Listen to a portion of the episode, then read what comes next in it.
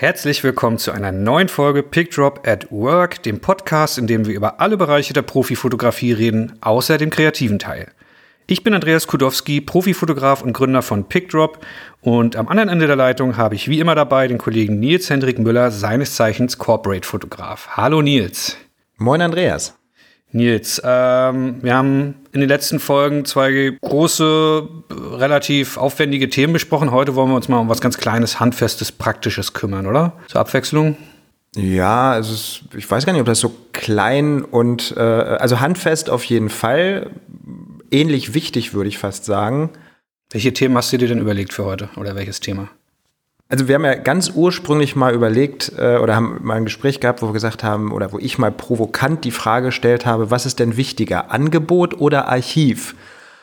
Und ähm, das finde ich eine ganz spannende Frage, weil ähm, es gibt natürlich die einen, die sagen, na ja, wenn ich kein Angebot schreibe, kriege ich keinen Job. Wenn ich keinen Job habe, brauche ich auch kein Archiv. Und äh, meine These ist eigentlich die Gegenthese. Wenn ich einen Job anbiete und einen Job mache, dann brauche ich eigentlich schon eine gute Struktur, ein gutes Archiv und auch viele andere Dinge im Hintergrund, weil ich nämlich sonst den Job gar nicht anständig machen kann. Und damit meine ich jetzt nicht den Job vor Ort, äh, bei dem ich fotografiere und vielleicht unfassbar tolle Bilder mache, sondern alles, was nach dem Abschluss des Fotografierens passiert. Okay, ich merke, du tendierst Richtung Archiv heute für uns als Thema, ja?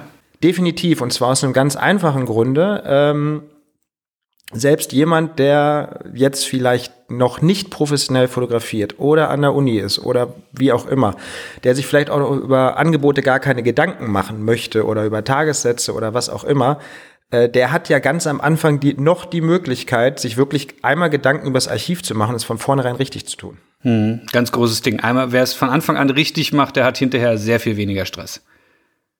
Und zwar ähm, in, all, in wirklich allen Bereichen. Ne? Es geht jetzt nicht nur um äh, Kundenpflege, es geht auch um ja, es geht um alles. Es geht um Workflow nach dem Job, es geht um Datenablage, es geht um, ähm, es geht darum, dass man vielleicht einen eigenen Blog hat, dass man auf einer Plattform Bilder einstellt, dass man sein Portfolio macht, äh, alle paar Jahre seine Internetseite komplett neu. Alle diese Sachen.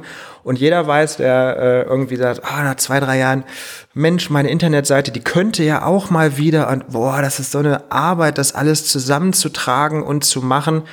Ähm, ich glaube, dass man mit einem guten Archiv, also sich wirklich lohnt, da mal zwei, drei Wochen hinzusetzen und das zu machen, weil man allein bei der Internetseite alle zwei Wochen, äh, alle zwei Jahre wahrscheinlich zwei Wochen spart, wenn man ein gutes Archiv hat. Mhm.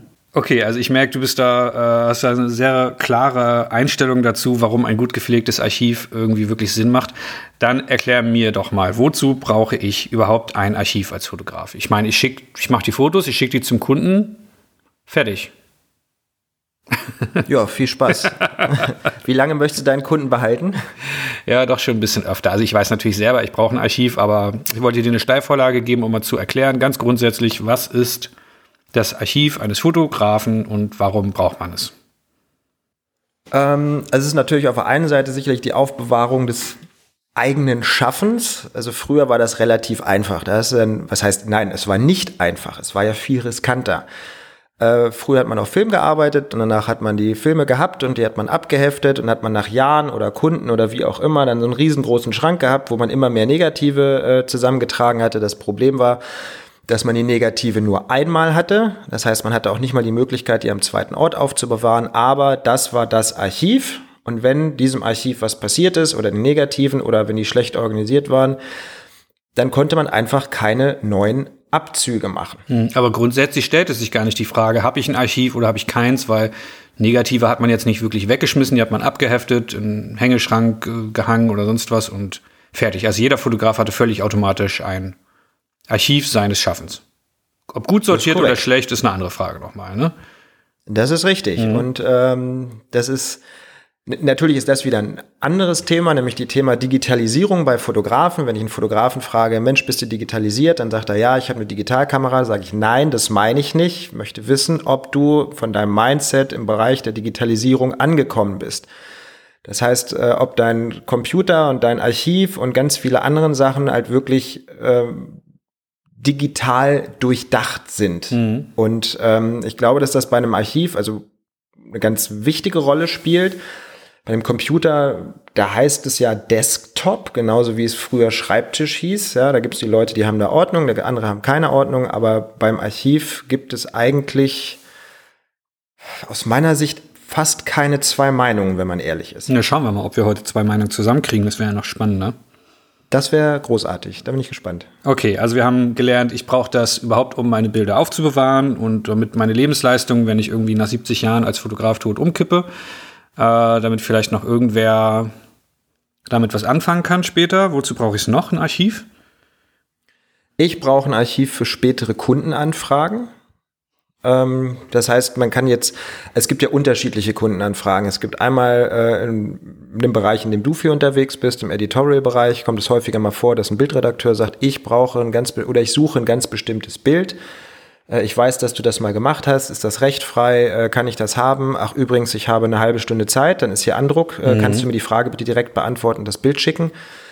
Ähm, es gibt aber auch in allen anderen Bereichen Kundenanfragen und zwar muss man leider grundsätzlich davon ausgehen, dass viele Kunden in der Archivierung der Fotos, die sie in Auftrag gegeben haben, in ihrem eigenen Haus auch nicht so strukturiert sind, wie es vielleicht sein sollte. Das heißt, die nehmen dann auch da nimmt dann irgendjemand eine Festplatte und spielt dann da die Bilder von dem Shooting drauf und packt die in den Schrank und schließt ab und fährt in Urlaub und dann möchte der nächste darauf zugreifen oder die Festplatte ist verschwunden. Dann gibt es äh, Serversysteme, wo die ihre eigenen Sachen manchmal drauflegen oder auch manchmal nicht. Dann hat das ein Praktikant einsortiert. Also es kommt relativ häufig vor, dass ein Kunde nach äh, äh, einem Jahr, nach zwei, nach fünf, manchmal nach zehn oder 15 Jahren um die Ecke kommt und sagt, ja, also das und das Bild, äh, das haben wir damals gemacht äh, und wir würden das jetzt gerne da und da einsetzen und ach übrigens, wir haben jetzt morgen Andruck. Mhm. So. Und diese Kundenanfragen gibt es und dafür braucht man ein gutes Archiv. Okay. Ähm, wofür noch? Hm, das dritte ist das, was ich vorhin äh, angesprochen habe. Das ist äh, im Groben wieder äh, noch ein weiteres Thema, was wir irgendwann mal äh, separat anreißen. Das ist das ganze Thema Sichtbarkeit. Das heißt, alles, äh, alle Bereiche, in denen ich meine eigenen Bilder zeige. Ob ich jetzt mein Portfolio habe, ob ich mir ein neues Portfolio PDF zusammenstelle, ob ich mir äh, eine neue Internetseite zusammenstelle, die neu strukturiere, die umbaue oder mal was ganz Neues machen möchte ob ich auf Plattformen irgendwas zeigen möchte in meinen News, also diese ganzen Sachen, wo man ein permanent auch für sich selber Bilder bereitstellt. Ähm, wenn man, also beim Archiv geht es bei mir nicht nur darum, dass man irgendwas aufbewahrt, sondern es geht bei mir vor allen Dingen auch darum, dass man äh, eine normale Jobablage so strukturiert, dass man relativ schnell durch Dinge durchnavigieren kann, um mhm. genau diese ganzen Sachen zu bestücken. Jetzt kann ich mir vorstellen, viele der Fotografinnen und Fotografen, die jetzt hier zuhören, ähm, überlegen schon, ja, Archiv, äh, da habe ich doch alles irgendwo schon mal über PickDrop versandt oder über andere Dienste oder sonst was, habe ich doch alles irgendwie im Netz und Co. Von was reden wir eigentlich? Reden wir von einem Archiv dann, was bei dir im Studio steht? Reden wir von irgendwas in der Cloud? Oder äh, ist das überhaupt das Wichtigste, wenn wir über Struktur reden? Oder so die Technik? Oder was, was würdest du sagen, ist jetzt erstmal die Grundlage, um zu festzuhalten, was ein gutes Archiv ausmacht? Ähm, also es gibt wahnsinnig viele Möglichkeiten, wie man die Daten technisch ablegt. Da kommen wir sicherlich tatsächlich später zu, mhm. aber ähm, also ob ich jetzt, jetzt eine Cloud habe, wo ich überall drauf zugreifen kann, ob die DSGVO-konform ist, ob ich das überhaupt darf oder nicht, ob ich Platten im Büro habe, ob ich Synology, ob ich äh, die Bilder äh, von jedem Shooting einzeln auf USB-Sticks an 32 Punkten verteile, damit selbst ein Atomschlag nicht dafür sorgt, dass das Archiv flöten geht. Das ist die eine Sache, das ist der technische Teil.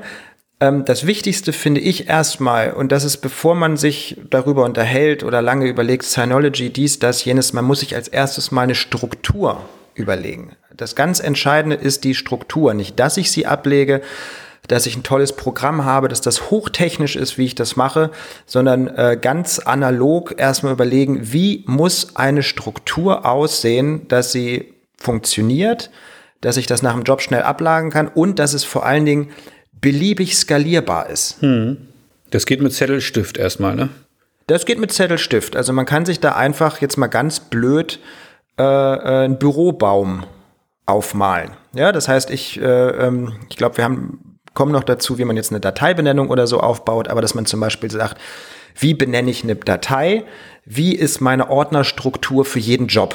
Ne, also was ich was ein Ordner für Rohdaten, einer für die Auswahl, einer für die umgerechneten JPEGs, einer für meine Favoriten, dass jeder Job an jedem Tag, an dem ich fotografiere, egal ob es frei ist oder für einen Kunden oder wie auch immer, dass jeder Job gleich abgelegt wird. Und mhm. dass jeder einzelne Job dann wiederum in den Monat gelegt wird, der wiederum in das Jahr gelegt wird, der wiederum in das Jahrzehnt ja, jetzt gelegt sind, wird. Jetzt sind wir schon bei deiner, äh, bei deiner Struktur, ne, sozusagen. Ich habe da, genau, ich hab da also eine ganz andere, aber grundsätzlich für sich eine Struktur sich zu überlegen, die man konsequent durchhält über die nächsten Jahrzehnte. Genau. Ja. Okay. Und der Vorteil von so einer Struktur sind zwei Sachen. Das erste ist, ich weiß, was ich tue. Und das zweite ist eben, äh, es generiert einen Workflow. Und wenn der Workflow immer gleich ist und ich jeden Tag das Gleiche mache, ich kann es anderen erklären, äh, man spart einfach unfassbar viel Zeit. Hm. Es muss gar nicht zwingend die, die eierlegende Wollmilchsau sein. Also wenn man sich jetzt überlegt, die und die Struktur hätte ich gerne und die muss es muss gar nicht mal die allerbeste sein. Es gibt bestimmt Kollegen, die noch auf eine viel cleverere Struktur kommen. Aber wichtig ist, für einen selbst muss sie durchziehbar sein. Und wenn man sich irgendwann Mitarbeiter hier ins Boot holt oder freie Assistenten oder feste Assistenten oder sonst was, man muss denen sagen können, so und so arbeite ich, mach das bitte so und so. Und zehn Jahre später, wenn jemand anders reinguckt in die Daten, muss man verstehen können, wie man zehn Jahre vorher gearbeitet hat. Korrekt. Hast du die, die Grundanforderungen an ein Archiv zusammengefasst? Ja, ähm, das also war jetzt auch gerade fast wie eine Steilvorlage. Ich habe äh, da vor einiger Zeit mit einem Kollegen drüber ge gesprochen und er hat, wir haben gesagt, es gibt eigentlich, kann man das in einem Satz zusammenfassen, wie ein gutes Archiv aussieht. Und er hat gesagt, nee, das glaube ich nicht.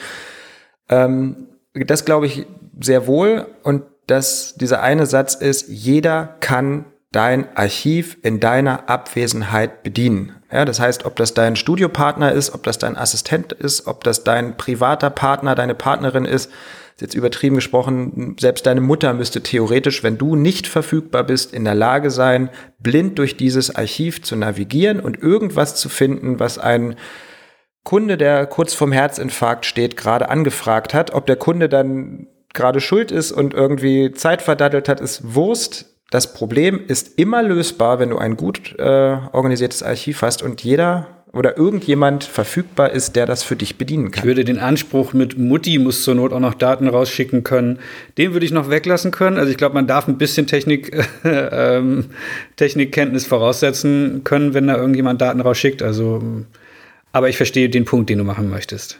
Ja, ja. und an der Stelle äh, ähm, möchte ich auch ganz kurz, äh, also ich vermute da schon Einspruch, dass es dann die Kollegen gibt und sagt, ja, ich habe das alles in der Cloud und ich habe mein Handy und ich äh, kann das ja auch so machen, äh, dass ich das dann vom Handy aus steuere. Das ist super. Es gibt Momente, wo du kein Handyempfang hast. Es gibt Orte, an denen du kein Handyempfang hast. Und es gibt vor allen Dingen Momente, in denen du kein Handy mehr bedienen kannst. Und deswegen, also es geht wirklich um die Struktur und darum, dass theoretisch immer ein Zugriff einer anderen Person möglich ist, weil das Ganze so aussieht, dass es selbsterklärend ist. Hm. Ja, klar, es gibt diese Momente, wo man einfach mal im Krankenhaus landet für drei Tage oder sonst was und ein wichtiger Kunde ruft an und sagt, hey, hier, äh, die Bilder, die brauchen wir noch mal. Geschäftsbericht geht morgen in Druck. Wir haben die Daten aus Versehen gelöscht oder so. Dann bringt dir das alles nichts mehr, wenn du gerade im, äh, irgendwie im Koma liegst oder sonst was. Dann den Kunden hast du für immer verloren, wenn der nicht an seine Daten kommt. Das ist jetzt ein sehr krasses Beispiel, aber ich glaube, da hat auch jeder Kunde eigentlich Verständnis. Ich ziehe das Beispiel zurück. Aber der Punkt, den du machen wolltest, ist, ne, andere Leute müssen Daten schicken können. Okay. Genau. Wie komme ich denn dahin? Wie komme ich dahin? Ähm, also aus meiner Sicht tatsächlich geht es damit los, dass man sich eine Struktur überlegt. Ähm, wollen wir mit der Struktur mal anfangen, mit einer möglichen Struktur? Wenn du magst, gerne. Gut. Ähm, also ich finde, dass die Struktur, also man muss sich überlegen, wie man eine Datei benennt. Was ich unheimlich häufig erlebe, ist, dass ich manchmal, äh, was ich häufig erlebe, dass ich manchmal, das ist Blödsinn, ähm, es kommt häufig vor, dass ein Kunde mir irgendwelche Bilder schickt, wo er sagt, äh, so und so wollen wir die arbeiten, das sind jetzt Bilder vom letzten Shooting und dann sehe ich Bilder von anderen Kollegen und die haben noch die Dateinummern, die aus der Kamera kommen. Mhm. Äh, unabhängig davon, dass das total belämmerten Eindruck macht beim Kunden, ähm, weiß ich in dem Moment, dass der Fotograf nicht strukturiert arbeitet. Äh. Zumindest nicht. Nicht? Einspruch. Nö, es gibt auch gute Gründe dafür. Ich zum Beispiel mache es auch so, aber ich lasse natürlich nicht die Bildnummern einfach oder die Dateinamen einfach so, wie sie aus der Kamera kommen. No way, auf keinen Fall. Genau, also man muss jetzt nicht die gleiche Benennung haben, aber mhm. so wie aus der Kamera, dann denke ich mir, ja, äh, Kamerabilder abgegeben. Also für mich gibt es eben aber den Punkt, dass man sich überlegt, wie die Datei benannt wird. Genau. Ja, und äh, meine Dateibenennung ist so, dass ich jetzt eine Mail von einem Kunden weiterleiten könnte an dich und du würdest die Dateibenennung sehen, du hättest einen Zugang zu meinem Archiv und würdest dann sagen, ah ja, okay, und würdest immer, ich mal, nach zwei, drei Minuten würdest du wahrscheinlich sehen, von alleine, ohne dass ich daneben sitze, wie das funktioniert mhm. und könntest, wenn der Kunde sagt, er soll jetzt zu einem ganz bestimmten JPEG von vor zehn Jahren bitte das RAW raussuchen, weil sie da eine andere Farbigkeit brauchen, würdest du das nach fünf Minuten haben als externer. Mhm. Dafür hat, haben meine Dateien folgende Benennung. Ähm, ich fange nämlich an erstmal mit dem Datum. Das heißt, für heute wäre das zum Beispiel äh, 2011 19. Dann sagt jemand, ja, ich mache aber zuerst den Monat oder zuerst den Tag. Also mein Einspruch wäre in dem Moment, dass man sagt, ich mache natürlich die 20, damit auf den ersten Blick klar ist, äh, aus welchem Jahr das kommt. Dann mache ich den Monat und dann den Tag, damit ich alle Dateien aus den letzten 10, 15 Jahren kann ich äh, äh, ungefiltert in einen Ordner schmeißen und sie werden sich sofort alle chronologisch ordnen. Mhm. Damit geht es schon mal los. Das zweite ist, dass ähm, ich mir ein, äh, das kann man sicherlich anders machen. Also ich habe das Datum, ich habe einen Downslash, dann habe ich einen dreistelligen Kundencode. Das sind die ersten drei Buchstaben eines Kunden. Da wird jetzt jemand sagen, wenn es eine Doppelung gibt, ja, dann nimmst du beim dritten Buchstaben halt den vierten Buchstaben von dem neuen Kunden. Aber Hauptsache das heißt, eindeutig, ne? Hauptsache eindeutig. Das heißt, äh, meine Bildbearbeiterin, die ja mein gespiegeltes Archiv hat, kriegt von mir eine äh, Mail weitergeleitet, wo jemand nach einem Bild fragt. Äh, ich schicke eine WhatsApp hinterher und sie sieht dann erstens, aus welchem Jahr, an welchem Tag, wo es im Archiv liegt, dieses Bild. Ähm, und sieht am Kundencode auch gleich, welcher Kunde das ist. Mhm. So, dann habe ich nochmal einen Downslash und habe mein eigenes Kürzel weil ich manchmal mit mehreren Fotografen auf einem Job arbeite und wenn dann jeder sein eigenes Kürzel hat, kann jeder, nämlich auch meine Bildbearbeiterin zum Beispiel, sagen, ah, okay, das hat der und der Fotograf gemacht. Mhm. Und dann eben äh, zum Schluss vierstellige, äh, vierstellige Zahlen, weil die Wahrscheinlichkeit, dass man über 9999 Bilder an einem Tag macht, ist relativ gering. Mhm. So, damit habe ich erstmal die Dateibenennung. Wenn ich diese Dateibenennung militant durchziehe, kann ich bei jeder Bildanfrage äh, ähm, da, wenn ja, man muss sich das vorstellen, da kommt ein Kunde, das ist ein Praktikant oder wie auch immer, der soll jetzt dieses Bild suchen und der schickt euch das Bild und dann habt ihr irgendeine Kamera-Original-Dateibenennung da drin. Dann musst du erstmal überlegen, wann du das gemacht haben könntest. Man kann sich an viel erinnern, das ist richtig. Wenn du für einen Kunden aber 20, 30, 40 Jobs über 10 Jahre gemacht hast, dann, kann, dann musst du wirklich richtig suchen, auch wenn du es gut abgelegt hast, bis du dieses Bild gefunden hast. Mhm. Und allein mit der Dateibenennung ist dieser Schritt schon mal umgangen. Da brauchst du dann aber, nach, wenn man deiner These folgen möchte, muss der Kunde wissen, an welchem Datum wurde das geschossen zum Beispiel. Damit du dann sagen kannst, ja klar, kein Problem. Mit den Daten kann ich das eindeutig raussuchen. Ähm, es ist oft so, dass ein Kunde kommt mit einem alten Bild, wo er sagt, ich brauche eine höhere Auflösung. Mhm. So, und dann hat er das Bild mit der Dateinummer. Er braucht mir nur die Dateinummer zu nennen. Genau. Und sofort ist klar, wo liegt das Bild, wer hat es gemacht. Und äh, da braucht man auch keine Metadaten, in keine Verschlagwortung reinschauen. Allein die Dateinummer sagt ganz klar, wo das Bild liegt. Mhm. Ich bin ja nicht ganz so militant wie du. Ähm, ich sage mir, nee, ich brauche eine eindeutige Dateinummer und ich brauche einen Ordnernamen, der äh, Kunde und äh, Job enthält. Und anhand dieser beiden Dinge finde ich alles, weil ich gehe da so ein bisschen, ich verlasse mich da ein bisschen auf die Metadaten quasi. Ich habe alles bei mir in Lightroom drin oder manche nutzen halt Capture One oder was auch immer ihr nutzt.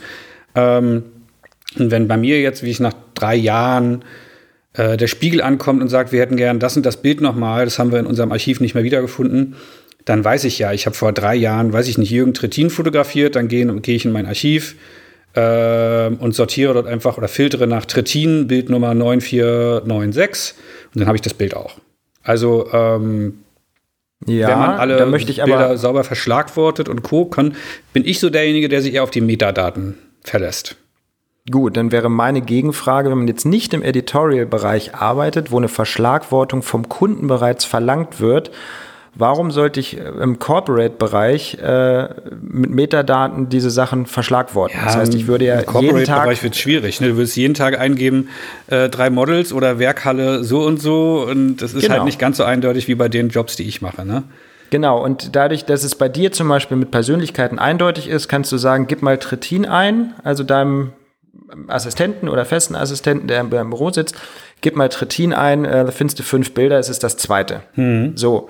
Bei mir gibt es diese, äh, weil ich in anderen Bereichen arbeite, gibt es nicht diese klare Namenszuordnung und äh, auf der Grundlage müsste ich relativ, selbst wenn ich es gut verschlagwortet hätte, was dann für mich ja viel zeitaufwendiger wäre und dafür gibt es dann jetzt doch nicht so viele Anfragen, mhm. ähm, weil wenn ich sage, es nehmen wir mal irgendeine runde Summe, man hat 100 Buchungstage im Jahr und äh, in 10% der Fälle oder in 5% der Fälle gibt es innerhalb der nächsten 10 Jahre eine Anfrage, dann hättest du 100 Mal verschlagwortet für 5% von Anfragen. Das wäre für mich äh, ineffizient. Das wäre einfach kein guter Workflow für das, was ich mache. Ähm, also bei mir ist es trotzdem so, also es gibt erstmal die Datei und das, äh, den, den Tagesordner für den Kunden, der ist ähnlich benannt. Wie genau? Ja, das heißt, ähm, das ist wieder so, der Ordner für heute, ne, also bis jetzt Pick Drop at Work, äh, sagen wir einfach mal, das ist äh, das Kürzel Pick, dann wäre der Ordner für heute äh, 20, 11, 20, 20 ist es heute, äh, downslash Pick, downslash und dann zum Beispiel die Folge. Mhm. Ja, das heißt, ich habe, ähm, ich arbeite dann heute mit dir ähm, ich lege diese, äh, die, ja, ja. Nennen wir das jetzt hier schon Arbeit oder was? Ist Arbeit nicht etwas, womit man Geld verdient? Genau, ich habe also ich habe den Ordner für heute, äh, ähm, äh, ähm, der benannt ist, eben wie ich gerade geschildert habe. In dem Ordner ist dann Unterordner, da heißt 01 Rohdaten. Da kommen alle diese Rohdaten rein. Und zwar, wenn ich fünf Karten habe, sind da fünf Ordner drin und dann kommen die da rein und werden auch so umbenannt. Und in diesem Ordner, das ist praktisch, das sind meine Negative. Die werden auch so abgelegt, die werden weggelegt, die werden nie wieder angefasst. Äh, das sind die Negative, das ist roh, roh, roh, roh, roh. Mhm. Und in diesen Ordnern mache ich meine Auswahl. Also nochmal zurück. Im Kundenordner ist 01 Rohdaten, 02 Auswahl RAW. Die Auswahl kopiere ich da rein. Und von diesem Auswahlordner aus wähle ich dann die Unterschied, ähm, ähm, wandle ich dann die unterschiedlichen JPEG-Größen um. Das heißt, zum Womit Schluss habe ich. Machst du das alles mit welchem Programm? äh, da sind wir jetzt beim Workflow natürlich tief drin. Ich mache das tatsächlich mit Bridge und zwar aus einem ganz einfachen Grunde. Alter. Ja. Oder da äh, komme ich jetzt ins Kopfschütteln. Du wirst deinen Workflow für dich haben und es wird gut funktionieren. ich denke mir so, Bridge ist, Bridge ist ein Ordnungsprogramm. Ich weiß, ich weiß. Das ja, heißt, du kannst in dem wahnsinnig schnell in diesen Strukturen navigieren. Na, es gibt da so zwei, zwei große Kämpfe. Äh, ähm, Drei. In der, in der großen Fotografen-Community. Es gibt die einen, die sagen, ich ver äh, Bildbearbeitung und Lookentwicklung und Co. hat nichts mit dem mit, dem, mit der Verwaltung zu tun. Und es gibt die anderen, die sagen, äh, sorry, aber da gibt es seit fünf Jahren moderne Tools für, die beides können. Ähm, ich gehöre eher zur zweiten Fraktion. Also ich habe definitiv nichts gegen moderne Tools. Ähm, ich habe mit, äh, habe das vor ein paar Jahren, weil Bridge hat auch einen RAW-Entwickler, der jetzt übrigens in der Farbigkeit äh, äh und in den Tools sehr deutlich Lightroom ähm, angepasst worden mhm. ist. Und äh, ich habe für äh, die anschließende RAW-Umwandlung habe ich mich mit meinem Assistenten getroffen und gesagt, Mensch, wieso machst du das nicht mit Lightroom? Und dann habe ich gesagt, du, ist kein Problem. Wir setzen uns hin, wir machen das zusammen und äh, du stellst mir bitte Lightroom vor und alle Bereiche, die für mich relevant sein könnten. Und ich gucke, ob ich das mit dem äh, anderen RAW-Umwandler parieren kann oder nicht. Und das habe ich äh, dreimal bisher gemacht mit drei verschiedenen Assistenten im Abstand von zwei Jahren. Und ähm, es ist tatsächlich für mich und für meinen Workflow äh, erstmal das Passendste. Okay. Gut, also da haben wir wieder die Grundlage. Ne? Ein Workflow, der jetzt für Nils funktioniert, muss lange nicht für, für mich funktionieren. Und es kann sein, dass mir da sich die Fußnägel hochrollen, genauso wie wenn du mir zugucken würdest, wie ich arbeite, wahrscheinlich ein ähnliches Ergebnis bei rauskommt. Das Wichtige ist, dass es ein für einen selber funktioniert, lange durchhaltbar ist und man es anderen vermittelt kriegt. Ganz genau. Okay. Also, dass es in sich schlüssig ist und dass es möglichst, ja, also es geht, Natürlich geht es darum, schöne Bilder zu machen und die gut zu machen und es technisch gut zu machen. Es geht am Ende des Tages, wenn es darum geht, äh, für die Bilder und für die Zeit, die man da reinsteckt, bezahlt zu werden, aber auch auf jeden Fall um Effizienz. Mhm. Da muss man für sich einfach ähm, den besten, vielleicht den schnellsten oder den für die Bilder besten Weg finden, wo man einfach sagt, okay, das ist für mich der richtige Mittelweg.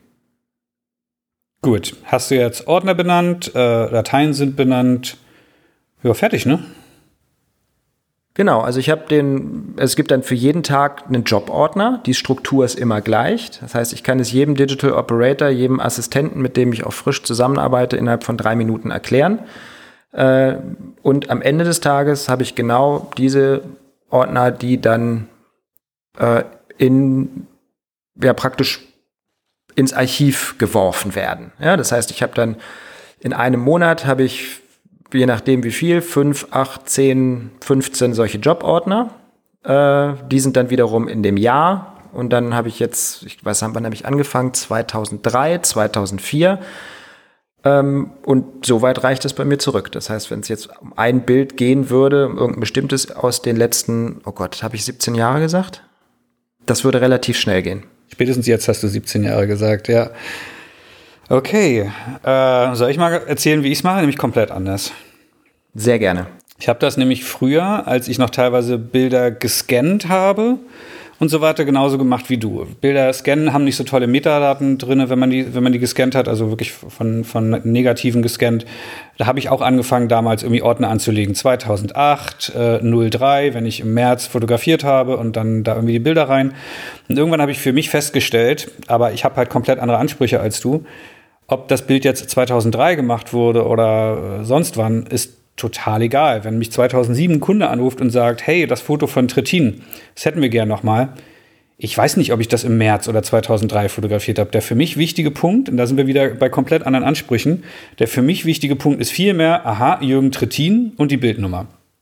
Und also habe ich mein Archiv irgendwann komplett versimpelt, die, die Ordnerstruktur und jetzt wirst du laut loslachen, in meinem Archiv liegen alle Jobs in einem Ordner. Und zwar, da zieht er schon die Augenbrauen hoch und kann es nicht fassen. Es ist wirklich, mein Archiv heißt einfach Archiv und da drinnen liegen hunderte oder wahrscheinlich inzwischen tausende Ordner und der heißt einfach, die heißen einfach der Spiegel zum Beispiel, Strich Jürgen Trittin, Strich Shooting 1. Und wenn jetzt Jürgen Trittin schon öfter fotografiert hat, kommt dann natürlich irgendwann der Spiegel, Strich Jürgen Trittin, Strich 02 dazu und so weiter und so fort ungläubiges äh, Schauen von deiner der, Seite aus. Ich finde es großartig, dass wir wirklich zwei komplett unterschiedliche ja, Herangehensweisen ja. haben und dass äh, jeder von uns die Möglichkeit hat, dem anderen eine Gegenfrage zu stellen, äh, wo der dann so ein bisschen ins Schleudern kommt und äh, man dann. Leg los. Und, und, und dann sagen würde, ja, ich bearbeite im anderen Bereich. Also meine Frage wäre jetzt zum Beispiel, was ist denn, wenn du kein Politikerporträt äh, Porträt hast, sondern äh, ein Corporate Job oder drei Corporate Jobs oder es kommt jemand um die Ecke und du sollst eine Woche lang eine Messe für den fotografieren. Dann ist das genau dasselbe. Dann ist das äh, Kunde, Strich, Projekt. Punkt. Da ist das Ja völlig irrelevant, weil, und jetzt kommt nämlich der Unterschied, ich in Lightroom arbeite und wenn jetzt der Kunde sagt, na, ich, ich habe jetzt für diesen Kunden vielleicht schon 50 Mal ein Projekt gemacht und 30 Mal die Messe, dann würde, würdest du sagen, da muss eine exakte Beschriftung ran. Wenn mein Kunde aber sagt, das ist die Messe aus dem Jahr 2017 mit dem Bild so und so, ich arbeite in Lightroom, Lightroom ist eine Bilddatenbank für mich und dann kann ich da exakt filtern, nach Jahr, nach Tag, nach sonst was und ich, mir kommt, bei mir purzelt auch innerhalb von 10 Sekunden ein Foto raus. Weil ja, das ist, deswegen habe ich, das, hab ich deswegen hab jetzt habe ich aber ganz kurz, deswegen habe ich eben diesen Unterschied zwischen Scan, gescanntem Negativ und digitalen Files von heute betont, weil wenn man seine Kamera sauber pflegt, oh, du grinst schon so krass, gleich kommt der große Hammer, ne? Die große Ja-Aber-Frage. Was ich sagen will, ähm, äh, wenn man seine Kamera sauber pflegt und dort die Daten alle eingestellt sind richtig, also Datum, Uhrzeit und Co., dann findet man alles wieder. Also ich. Jetzt kommt der Konter. Ja, du findest das wieder. Suchst du deine Bildbearbeiterin danach aus, ob sie mit Lightroom arbeitet? Das ist ein guter Punkt und äh, kann Weil- ich jetzt gar nicht so genau kontern. Nö, ähm, ehrlich gesagt, wenn ich mal ein Bild bearbeiten lasse, dann suche ich es selber raus oder kann es auch raussuchen lassen nach meinem System, wenn jemand in meinem Büro arbeitet. Und dann wird es eh rübergeschickt, ja klar. Also bei mir ist es tatsächlich so und ähm, also ich weiß, dass wir auch nochmal das Thema Bildbearbeitung haben werden. Bei mir ist es ja tatsächlich so, ich habe eine externe Bildbearbeiterin, ähm, weil ja aus, aus unterschiedlichen Gründen. Also ich versuche ja Dinge aus meiner Arbeit rauszuhalten, die mir keinen Spaß machen oder wo ich einfach merke, das ist nicht meins. Bildbearbeitung gehört dazu. Ähm, des Weiteren glaube ich, dass ein eigener Berufsstand ist und wenn wer 30 Stunden die Woche Pixel schiebt, dann äh, und das auch gut macht, ja, was soll ich alles machen, um ihre Qualität zu erreichen? Deswegen habe ich eine Bildbearbeiterin und ähm, jetzt kommt einer der Hauptpunkte für mein Archiv, warum ich dieses Archiv so pflege. Ich schicke alle paar Wochen oder paar Monate schicke ich eine Festplatte mit den aktuellen Jobs an die Bildbearbeiterin. Das heißt, sie hat ein gespiegeltes Archiv ähm, und da wird man natürlich sagen können, klar, du kannst deine Ordner da auch und die werden sich Nee, das würde alphabetisch. dann nicht mehr funktionieren, ganz klar. Deswegen meinte Ja, ich, der, der Workflow, den ich jetzt aktuell für mich habe, der funktioniert nur für mich. Und wenn ich jetzt in fünf Jahren ähm, hier der nächste Peter Lindbergh werde, was glaube ich in meiner Karriere nicht mehr bevorsteht, dann gerate ich natürlich in ein Problem. Dann muss ich mich umstellen, wenn ich irgendwie fünf Bildbearbeiter habe und äh, zehn Assistenten. Ähm, so wie ich arbeite, funktioniert für mich. Das habe ich auch explizit für mich geändert, weil ich war am Anfang so wie du und habe das alles immer sehr kompliziert benannt und co. Und ich habe aber irgendwann gemerkt, es war für mich, für meinen Workflow, äh, mit Kanonen auf Spatzen schießen. Und es hat mich mehr behindert. Deswegen habe ich vorhin so betont, unbedingt, es muss für jeden der eigene Workflow sein, der passt. Das ist jetzt vielleicht nicht zehn Jahre vorausgedacht. Das kann sehr gut sein. Aber für mich ist es sehr viel einfacher. Also ich war damals ja auch weit davon entfernt zu glauben, dass irgendjemand mal meine Bildbearbeitung macht. Äh, für mich war, wie gesagt, der Begriff der Skalierbarkeit wichtig, weil wir damals auch mit zwei, drei unterschiedlichen Fotografen auch mal gemeinsam äh, äh, Jobs gemacht haben. Und da ist klar, wenn drei Fotografen, äh, also wenn man jetzt einen Geschäftsbericht hat und jeder fährt in eine andere Richtung, weil das zeitgleich passieren muss, dann müssen alle drei Fotografen die Daten auf die gleiche Art und Weise abgeben. Klar. So, und da, deswegen war diese Skalierbarkeit eben für mich wichtig, dass diese Skalierbarkeit so gut funktioniert, dass ich jetzt heute, 17 Jahre später, jeden Monat eine Festplatte rüberschicken kann und bei meiner Bildbearbeiterin anrufen kann, sag mal mit dem äh, äh, der Job ähm, Kunde XY, äh, habe ich dir die Daten schon geschickt und dann frage ich, wann waren die, wann, wann war das? Und dann sage ich, naja, so vor vier, sechs Wochen. Dann guckt die einmal kurz rein und sagt, nee, den Mai hast du mir noch nicht geschickt. Und damit ist diese Skalierbarkeit äh, eben gegeben. Und vor allen Dingen, ähm, wenn man das Archiv an verschiedenen Stellen ablegt oder ähm, eben nochmal dupliziert oder dies oder das, dann kann ich zum Beispiel, ähm, wenn ich äh, einzelne Monate oder Jahre oder auch bei Kunden durchgehe, ähm, kann ich das eben zum Beispiel jahreweise irgendwo ablegen und nicht nur kundenweise. Kann ich natürlich aus meinen Daten auch. Kann jetzt problemlos Lightroom sagen, äh, exportiere mir alle Bilder, die ich im Jahr 2018 für den Spiegel gemacht habe. Ist überhaupt kein Problem.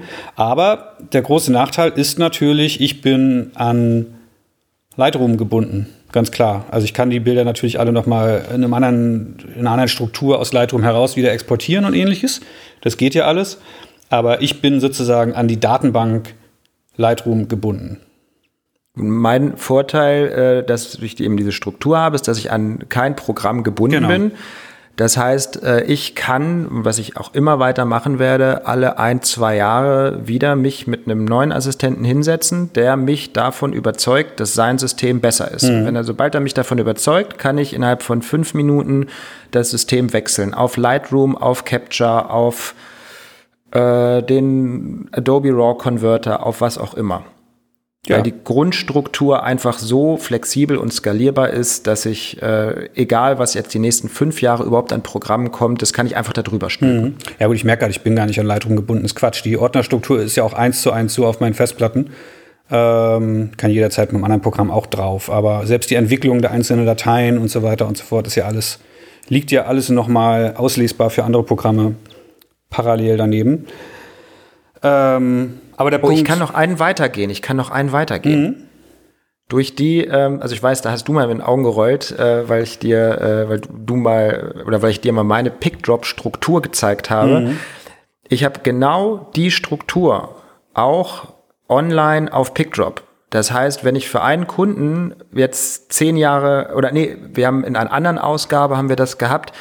Ähm, da ging es, glaube ich, um Assistenten. Mhm. Da hat ein Assistent mir erklärt, weil ich von einer anderen Plattform zu Pickdrop migriert bin, wo ich meine ganzen Kunden eben auch aus den letzten zehn Jahren schon drauf hatte. Äh, ähm, das ist dann wirklich so, ich konnte von der anderen Plattform raus, ja, und das bei PickDrop einfach hochladen und alles war wieder genau so geordnet nach Jahren und so weiter. Und das heißt, du hast deinen Kunde, der hat dann seinen Jobordner und kann selber, also PickDrop ist für mich in dem Moment ein zusätzliches Archiv. Mhm. Da sind zwar jetzt nicht die großen Daten drauf, sondern die kleinen JPEGs. Das heißt, der Kunde hat einen Zugang, der sieht seine Jobs aus den letzten zehn Jahren und kann dann zum Beispiel selber erstmal suchen, welches Bild er eigentlich braucht und dann könnte er theoretisch nochmal anfragen, wenn er sein eigenes Archiv bei sich selber verdattelt hat.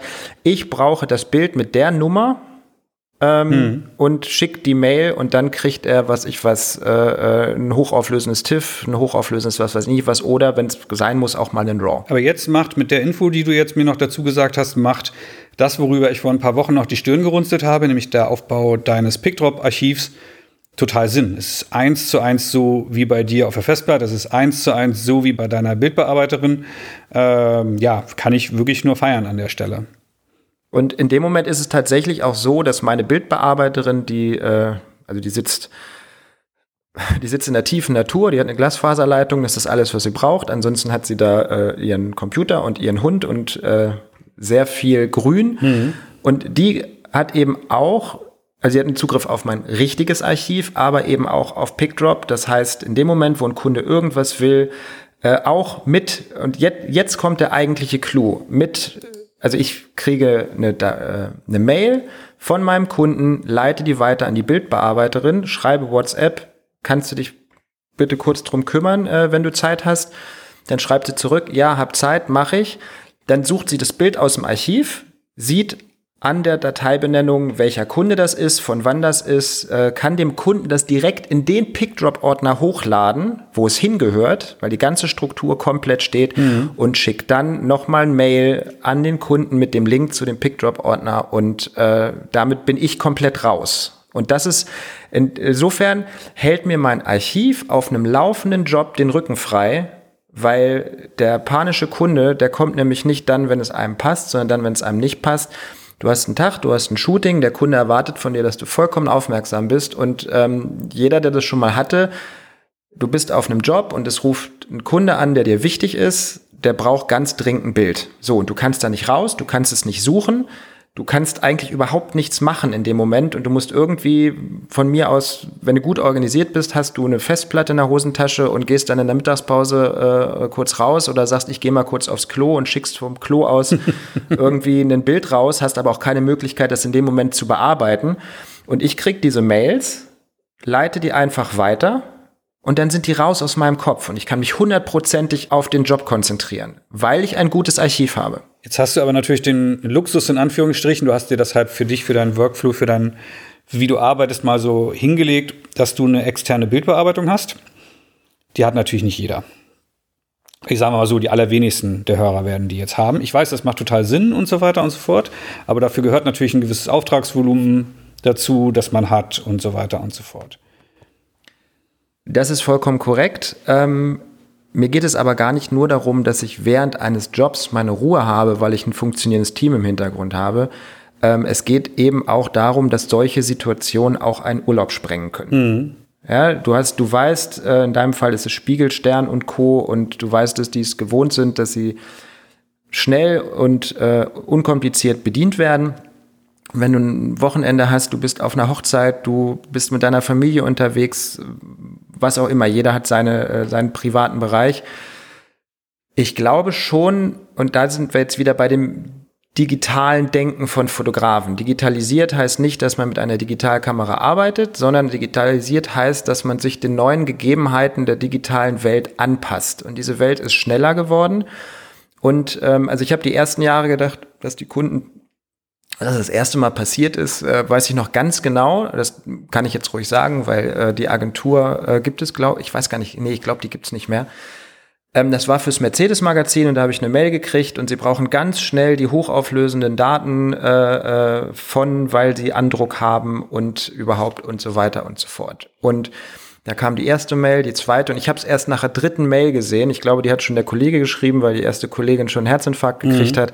Und ich habe mir gedacht, was denkt ihr euch? Der Job, den ich für euch gemacht habe, den haben wir in den USA fotografiert. Das heißt, ich bin dahin geflogen, wir hatten Zeitverschiebung, ich fliege zurück.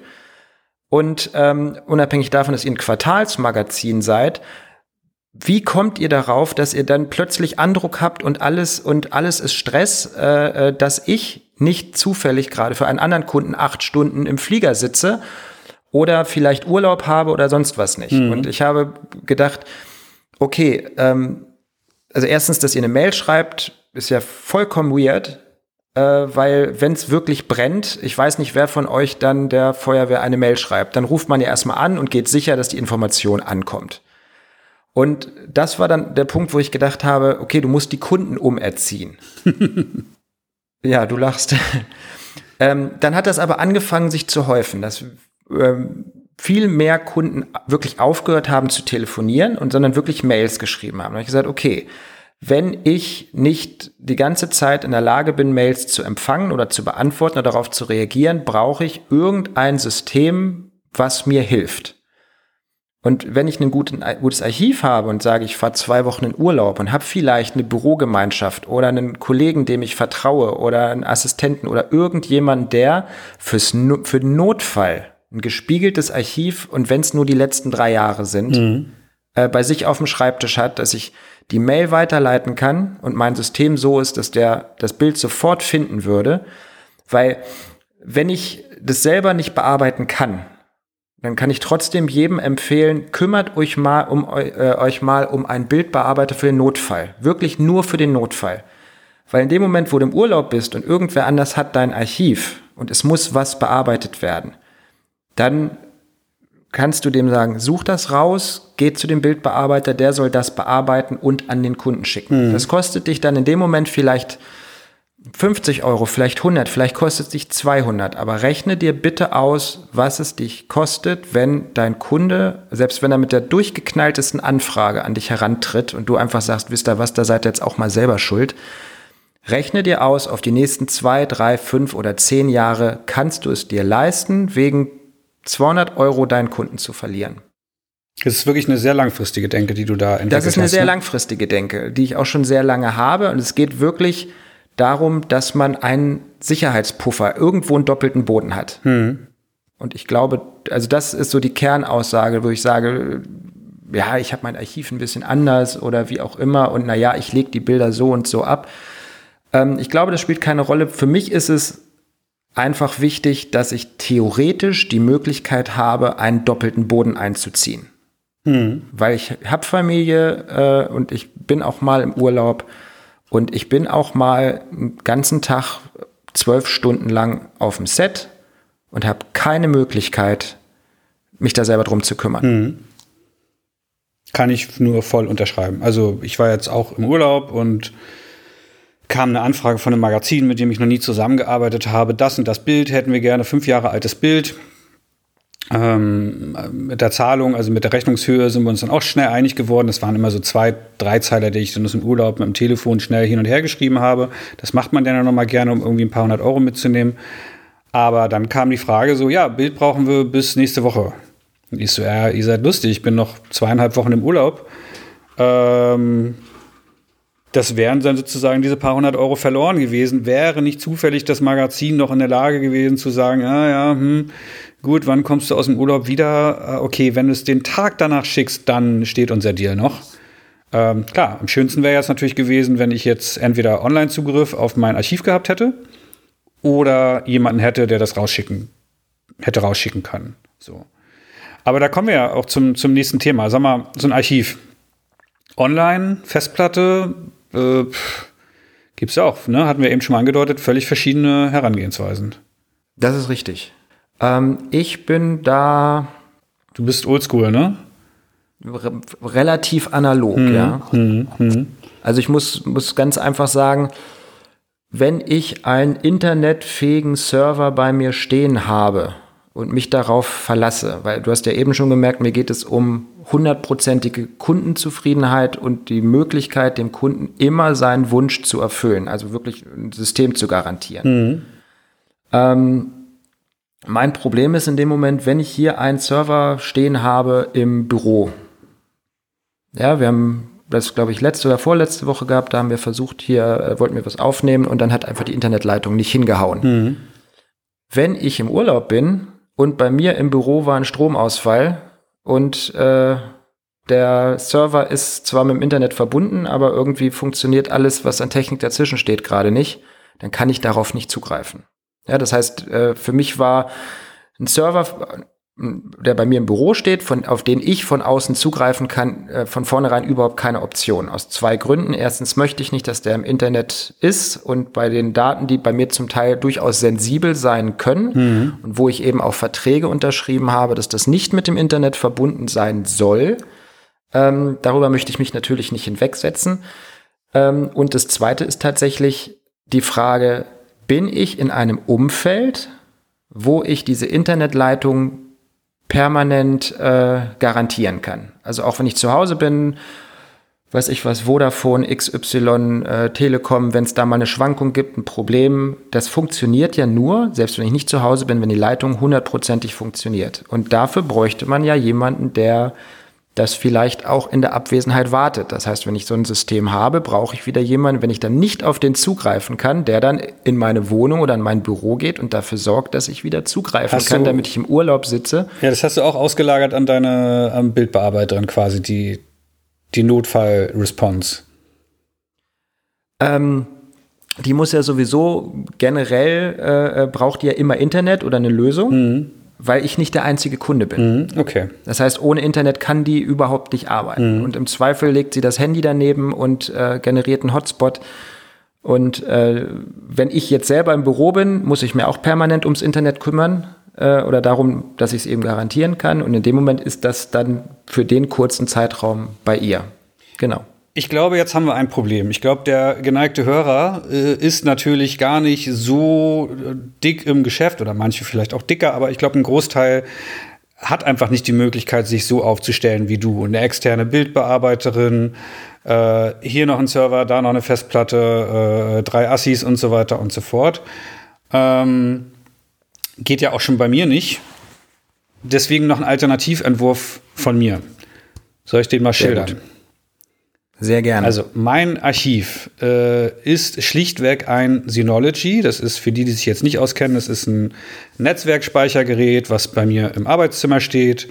Und ähm, da sind zwölf Festplatten drin, den kann man jederzeit eine Festplatte rausziehen, eine größere Festplatte reinstecken. Das wird immer bis der wächst mit sozusagen, dieser Server. Hat aber eben den einen Nachteil, den du auch schon gesagt hast, der steht halt da nur in dem einen Raum, man kommt von außen nicht drauf. Natürlich weiß ich, man kann ein Synology auch mit dem Netz verbinden, dann kommt man von außen drauf. Aber ehrlich gesagt, wer will das schon? Also ich bin nicht in der Lage, mein Synology ständig alle neuesten Updates zu pflegen und zu machen und zu tun. Das, das kann ich nicht gewährleisten. Und damit stehen quasi deine Daten im Netz. Wenn, außer man ist jetzt High-End-ITler, der sich da wirklich noch um tausend Sachen kümmert. Das heißt, genauso wie du habe ich mich auch dafür entschieden, mein Archiv, was im Büro steht, nicht ans Netz anzuschließen, bewusst. Hm. Ich habe mich dann aber für eine Mischform entschieden, die heißt, oh, oh Wunder, oh Wunder, natürlich PickDrop. Ähm, in meinem Synology-System liegen alle Daten, alle Rohdaten, alles für immer und ewig. Jedes, jede einzelne Auslösung, die ich jemals ähm, gemacht habe, liegt dort drauf ob das jetzt der Lehrschuss ist, der Testschuss mit meiner Assistentin oder meinem Assistenten, ähm, das finale Photoshop oder TIFF oder äh, RAW-File, alles liegt da drauf. Jetzt habe ich aber natürlich, bin ich immer wieder in dieselbe Bredouille gekommen wie du. Ich bin irgendwie unterwegs, ich bin auf dem Job, ich sitze im Zug, äh, bin im Urlaub und ein Kunde ruft an, du, wir haben in drei Stunden Druckschluss, wir brauchen noch mal die und die Datei. Deswegen habe ich mir angewöhnt, alles, was jemals an Kunden gegangen ist, liegt eins zu eins auch so in meinem PickDrop-Account. Und Was ich also mache, ist, selbst wenn ich jetzt, wir bleiben bei dem Beispiel Spiegel, den irgendwie 30 Bilder geschickt habe, schickt man vielleicht erstmal eine Vorauswahl, irgendwie 2000 Pixel Kantenlänge, ähm, sagt hier, wir bleiben bei dem Beispiel, das ist die Vorauswahl für Jürgen Trittin. Dann rufen die mich am Tag vor Druckschluss an und sagen, jo, wir hätten gern diese zwei Bilder. Dann lade ich die denen nochmal als High-Res hoch, die laden die runter, fertig, danke, Job abgeschlossen. Könnte man denken. Jetzt kann es aber passieren, dass der gleiche Kunde drei Monate später kommt und sagt, sag mal, du hast doch neulich die und die tollen Trittinbilder da für uns gemacht. Äh, ich habe noch mal in deine Vorauswahl geguckt, wir hätten jetzt noch mal dies, das, jenes Bild. Nummer 17, Nummer 20, Nummer 23. Wenn ich in dem Moment auf dem Job stehe, kann ich nicht sagen, ja, kann ich dir schicken, aber erst in drei Stunden oder heute Abend oder morgen, wenn ich aus dem Urlaub zurück bin. Was ich also deswegen mache, jedes Bild, was einmal mein Kunde Augenkontakt gehabt hat zu, liegt parallel als High-Res auch schon oben. Das ist natürlich dann eine Frage, wie sehr ist das schon bearbeitet äh, und so weiter und so fort. Ich habe aber eben nicht den Luxus zu sagen, ha, guck mal hier Bildbearbeiterin, guck noch mal drauf. Aber die Grundbearbeitung, ne, Apfel A in Lightroom anwenden auf alle, die ist, geht einmal über alle meine Bilder rüber. Und dann gibt es einen Unterordner zu diesem Trittin-Job im Spiegelordner in meinem PickDrop-Account der heißt irgendwie High-Res Notfall oder ähnlich. Der ist für den Kunden nie sichtbar. Aber wenn der Kunde anruft und sagt, ha, hier, jetzt die und die Bilder, dann kann ich die in 30 Sekunden mit dem Handy rausschicken an ihn. Das ist mein kleines Notfallarchivsystem. Und du winkst schon ganz aufgeregt, weil du was sagen möchtest ja, dazu. Aufgeregt nicht, ich habe höflich die Hand gehoben. äh, also ich glaube, was wir beide unterstreichen wollen, es geht weniger darum, welches System man hat. Es geht darum, äh, zu verdeutlichen, wie wichtig ein Archiv ist. Und zwar nicht nur auch noch, um irgendwas wiederzufinden, sondern es zieht sich tatsächlich rein bis in den Job. In den Job, an dem du gerade fotografierst. Äh, alle diese Sachen werden von einem guten Archiv beeinflusst, weil du, wenn du dich mit dem Thema auseinandergesetzt hast und wenn du eine Lösung, wenn du deine eigene Lösungen gefunden hast, mit solchen Problemen umzugehen. Und diese Probleme, entweder sind die dir schon untergekommen oder sie werden dir unterkommen. Das heißt, es geht um den Denkanstoß zu sagen, ähm, diese Probleme können auftreten. In drei, das Namen, in den drei Teufelsnamen habe ich gestern gelernt. äh, da hat sich der Kollege beschwert, du sagst immer drei Gottes Namen, das ist totaler Blödsinn, das gibt's gar nicht. Ähm, dann haben wir da äh, auf dem Set einen ganzen Tag drüber diskutiert, wo das eigentlich herkommt. Also es das heißt in drei Teufelsnamen. Okay, wieder was ähm, gelernt in drei Teufelsnamen. Macht euch Gedanken über die skurrilsten Kundenanfragen im Hinblick auf bestehende Bilder, die ihr jemals für die gemacht habt. Und macht euch klar, in dem Moment, wo ihr diese Kundenanfragen zum Teil relativ spontan, ähm, effizient, schnell und zur Zufriedenheit des Kunden beantworten könnt oder bearbeiten könnt.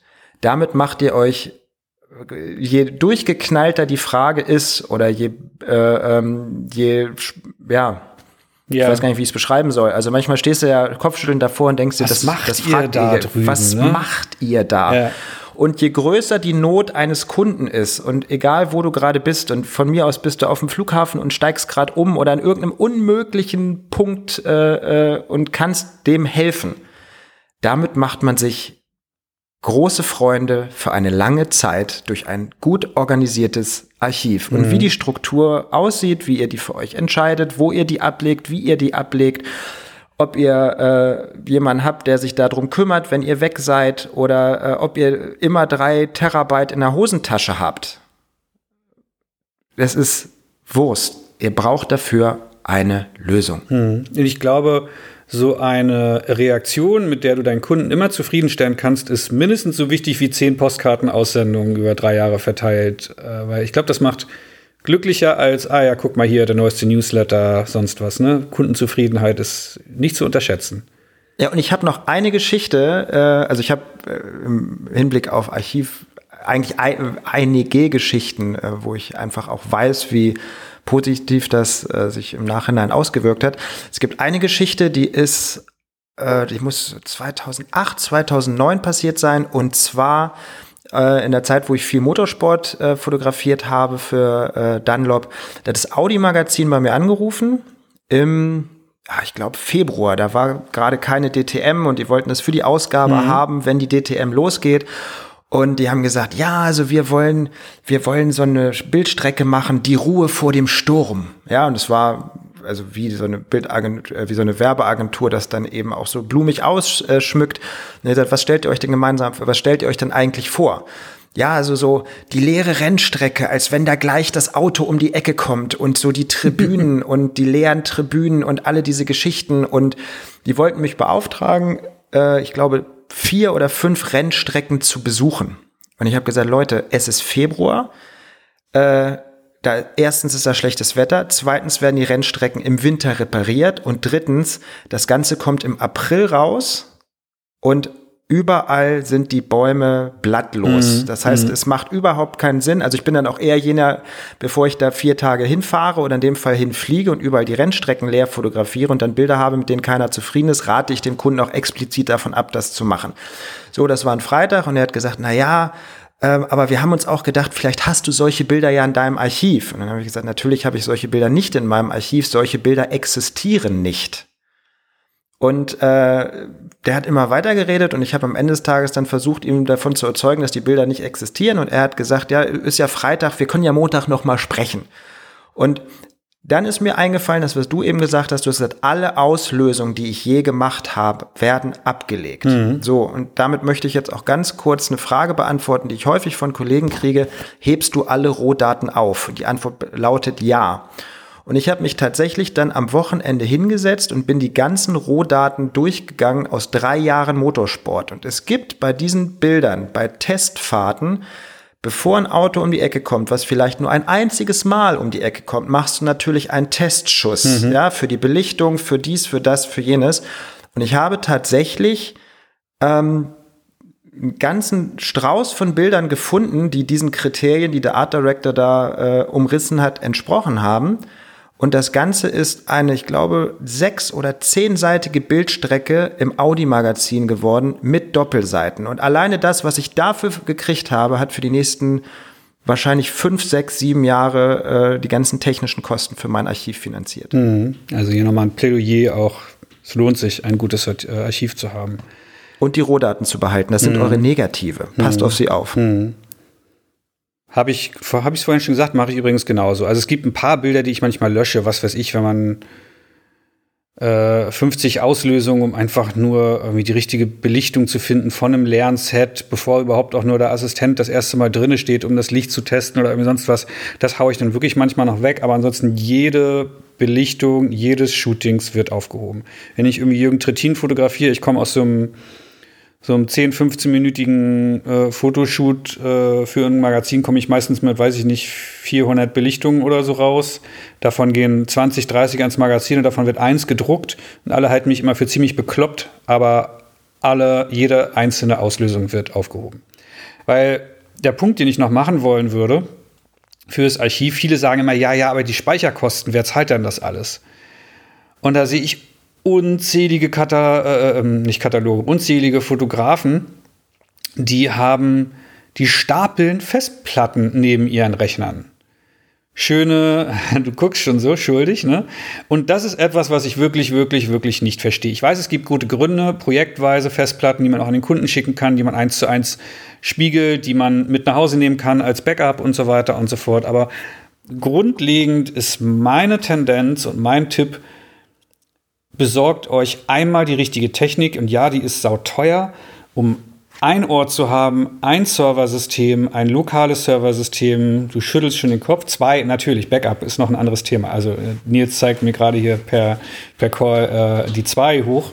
Ähm, alles muss natürlich doppelt da sein, weil Backup und so ist ganz klar. Aber als Grundlage für das eigene Archiv, auf dem man eben auch gut und schnell arbeiten kann, dass man ich fange nochmal anders an. Wenn jetzt mich jemand anruft und sagt, hey, 2017, Jürgen Trittin Shooting, das und das Bild, dann möchte ich doch nicht erst in eine Textdatei gehen oder eine Zettelwirtschaft und gucken, auf welcher Festplatte liegt denn dieses und jenes Projekt. Dann gehe ich in den Schrank, hole die Festplatte raus, stöpsel die an und so weiter und so fort.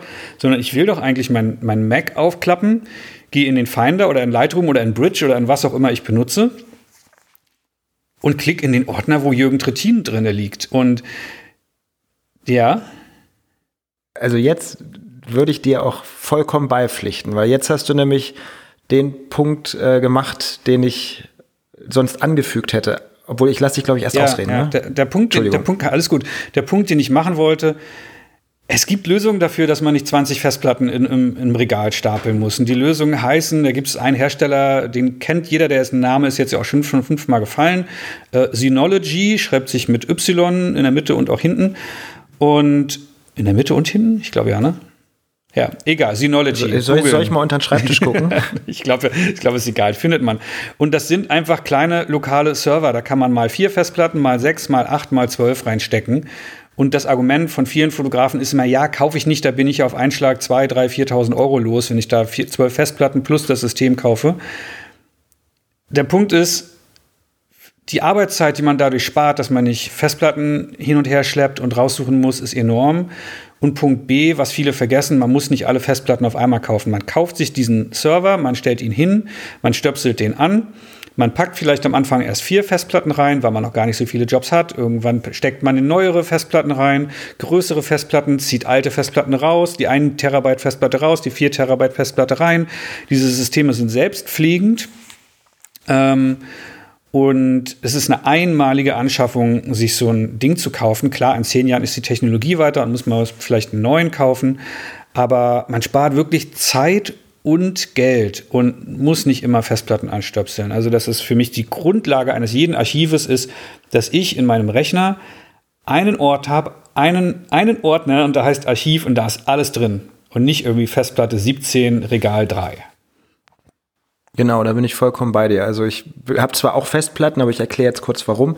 Ähm, ich habe zwei Synology-Systeme, die sind gespiegelt. Mhm. Äh, eins ist im Büro, äh, eins ist daheim, weil wenn das Büro abbrennt, äh, habe ich nämlich sonst trotzdem ein Problem. Und wenn es bei mir zu Hause brennt, äh, also dann habe ich, wie gesagt, jeweils noch eine Festplatte.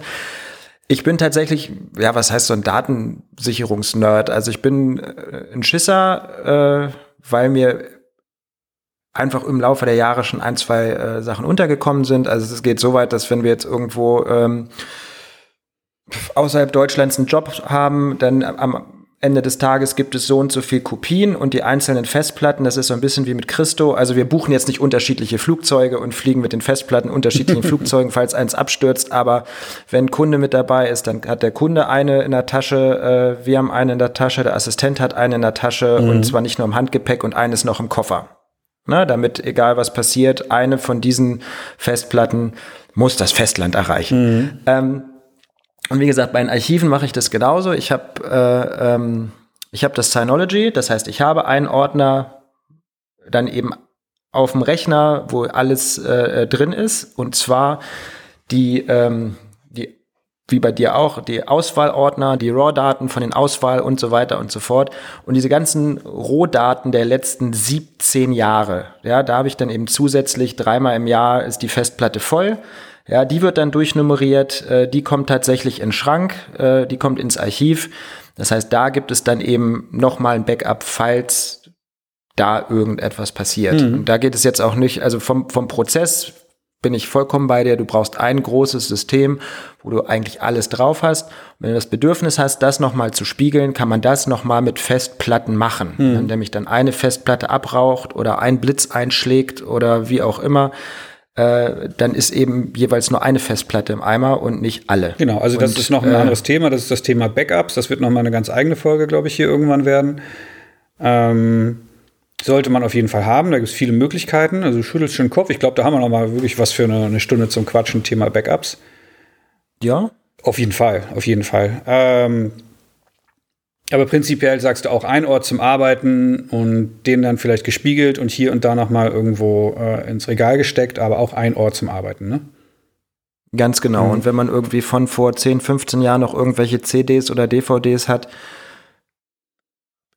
wir hatten irgendwann den Punkt, weil das war am Anfang tatsächlich so, der Speicherplatz war so unfassbar teuer, dass es, es gab diese Systeme auch nicht. Mhm. Das heißt, viele Sachen sind dann eben doppelt und dreifach auf CDs und DVDs gespiegelt und gebrannt und wer weiß was nicht worden. Und ab einem gewissen Punkt habe ich dann einmal, ich glaube 2007 oder so mit dem Assistenten haben wir die ganzen Sachen einmal eingelesen und auf diese Systeme draufgebracht, damit die eben auch schnell verfügbar sind und nichts gesucht werden muss. Genau, genau. Ja, Nils, äh, Backups machen wir in der nächsten Folge. Ich gucke hier nochmal auf meine Notizen. Also eins habe ich noch, glaube ich. Okay. Das haben wir oben übersprungen. Und zwar geht es darum, Also wir haben jetzt gelernt, dass es Zeit spart, dass es einem mehr Ruhe gibt im, ähm, im fotografischen Alltag, also wenn ich wirklich fotografiere, äh, wenn das gut gehandhabt ist, dass ich eine Idee habe, wie ich Kundenwünsche erfülle, wenn ich gerade keine Zeit habe. Ein ganz wichtiger Punkt, der auch wirklich noch dafür springt, ist die Vorbereitung für Webseite, Blog, Sichtbarkeit, Portfolio. Mhm. Es gibt Möglichkeiten und äh, ich versuche es jetzt mal in ganz wenigen Sätzen zusammenzufassen. Wenn ihr einen Job macht, und an dem Tag, am Ende des Tages, weil ihr macht ja eh die Auswahl und ihr geht da durch und ihr guckt, was gut für den Kunden ist. Oder es gibt aber vielleicht so zwei, drei Bilder, die ihr auch noch toll findet, wo ihr fast, oh, die würde ich gerne mal zeigen oder wie auch immer. Ihr könnt euch in so einem Jobordner für so einen Tag auch einen Ordner anlegen, wo eure persönlichen Favorites drin liegen.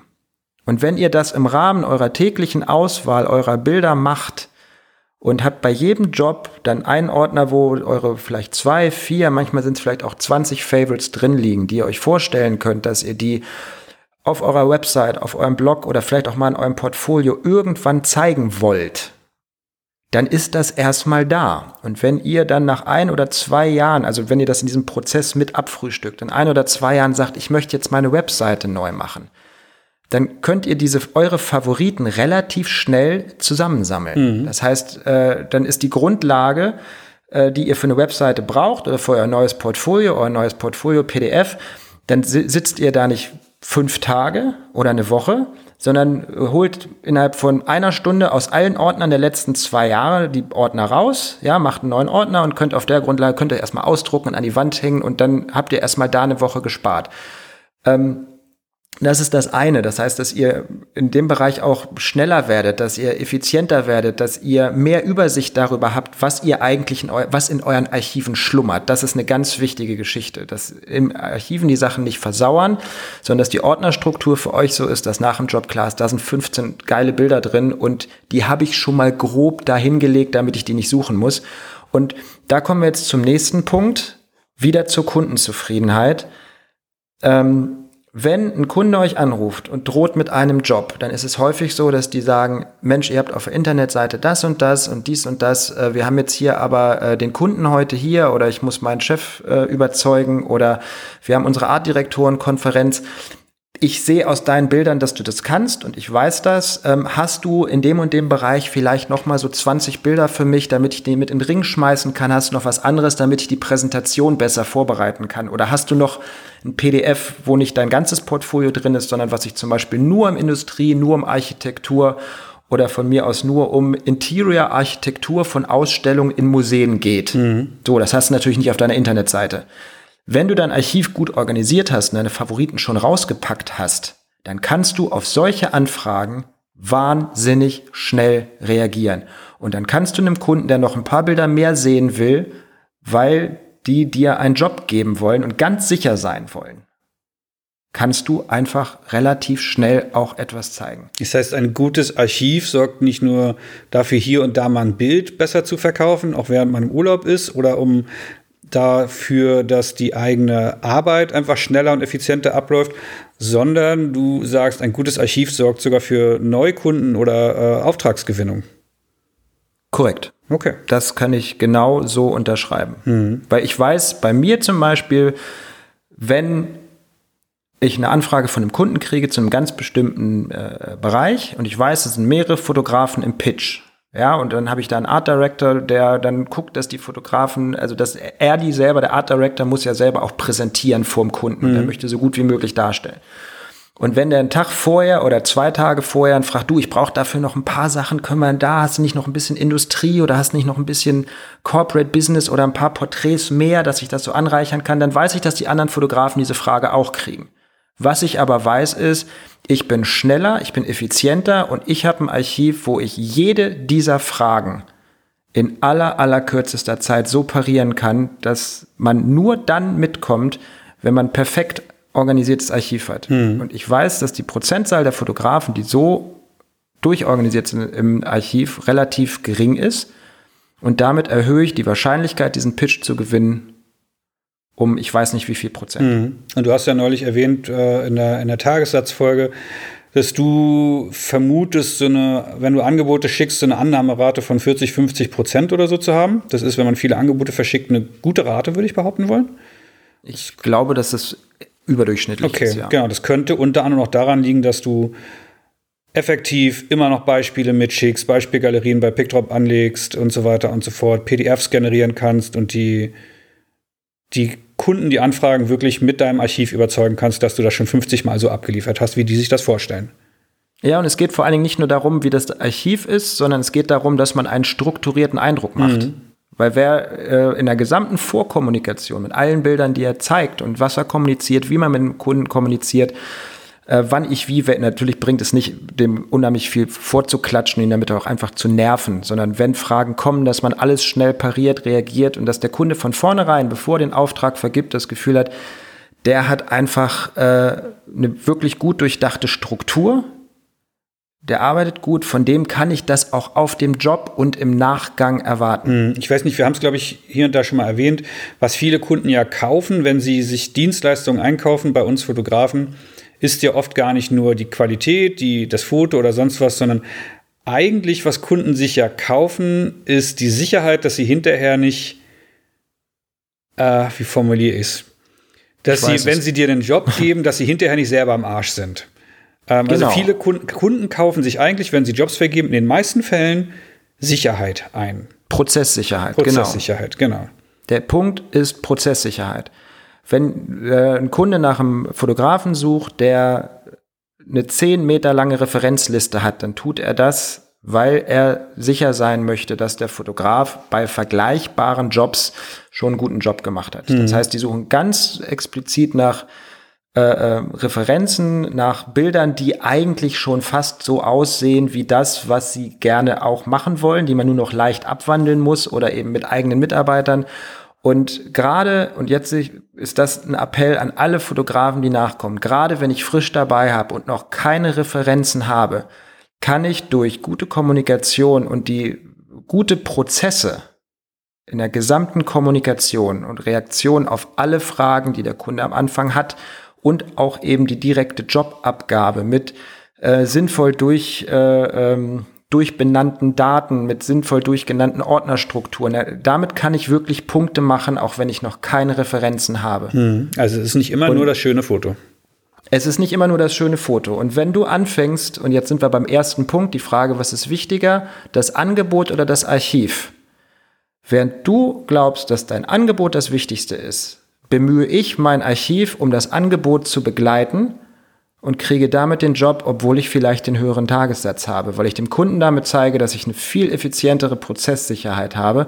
Und das nächste ist, wenn jemand für einen Kunden arbeitet, sobald jemand um die Ecke kommt, der effizienter ist und auf der Grundlage eines guten Archives eine bessere Performance abliefern kann, wird der Kunde dir die Frage stellen, warum das bei dir nicht auch so ist. Mhm. Und dann hast du wirklich Glück gehabt, wenn der Kunde dir die Frage stellt. Wenn nicht, ist der Kunde nämlich einfach weg. Kann ich unterschreiben. Gut, ähm, wir haben jetzt eine wunderschöne Klammer von vorne nach hinten einmal so rum. Und eigentlich könnte ich jetzt an der Stelle sagen, Schluss, danke Nils, war wie immer ein spannendes Telefonat. Ein Punkt möchte ich gerne noch mal ganz doll betonen. Wir haben es beide für uns gesagt, dass wir, glaube ich, niemals Bilder löschen. Also du hebst, glaube ich, auch alle Schüsse von jedem Shooting auf, ne? Allein die Arbeitszeit da jetzt für ein Prozent Speicherplatz sparen, irgendwie Ausschüsse weg zu, auszusortieren und zu löschen, das wäre mir die, die Zeit gar nicht wert. Hm, ich erlebe es aber bei PickDrop. Wir haben ja so ein paar 10.000 Fotografen bei uns als Kunden.